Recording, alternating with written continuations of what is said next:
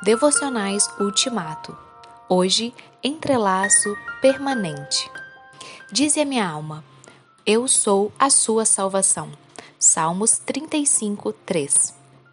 Uma das mais subjetivas orações do salmista é quando ele pede a Deus: Dize a minha alma: Eu sou a sua salvação. O salmista já sabia disso, ele já havia registrado: O Senhor é a minha luz e a minha salvação, de quem terei medo? Em Salmos 27, 1.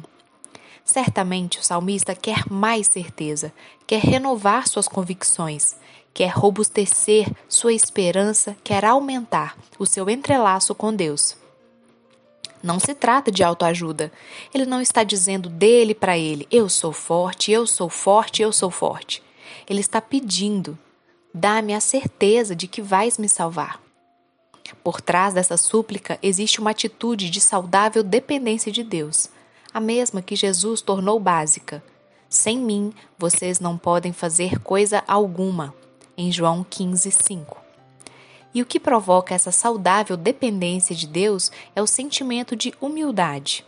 Sem ele, ninguém busca a ajuda de Deus, por acreditar que é suficientemente capaz de vencer sozinho todas as batalhas da vida. Quando Paulo fala de triunfo sobre tudo e em todo o tempo, ele explica o segredo. Tudo posso naquele que me fortalece. Filipenses 4,13. A frase bem poderia ser: Tudo posso naquele que é a minha salvação.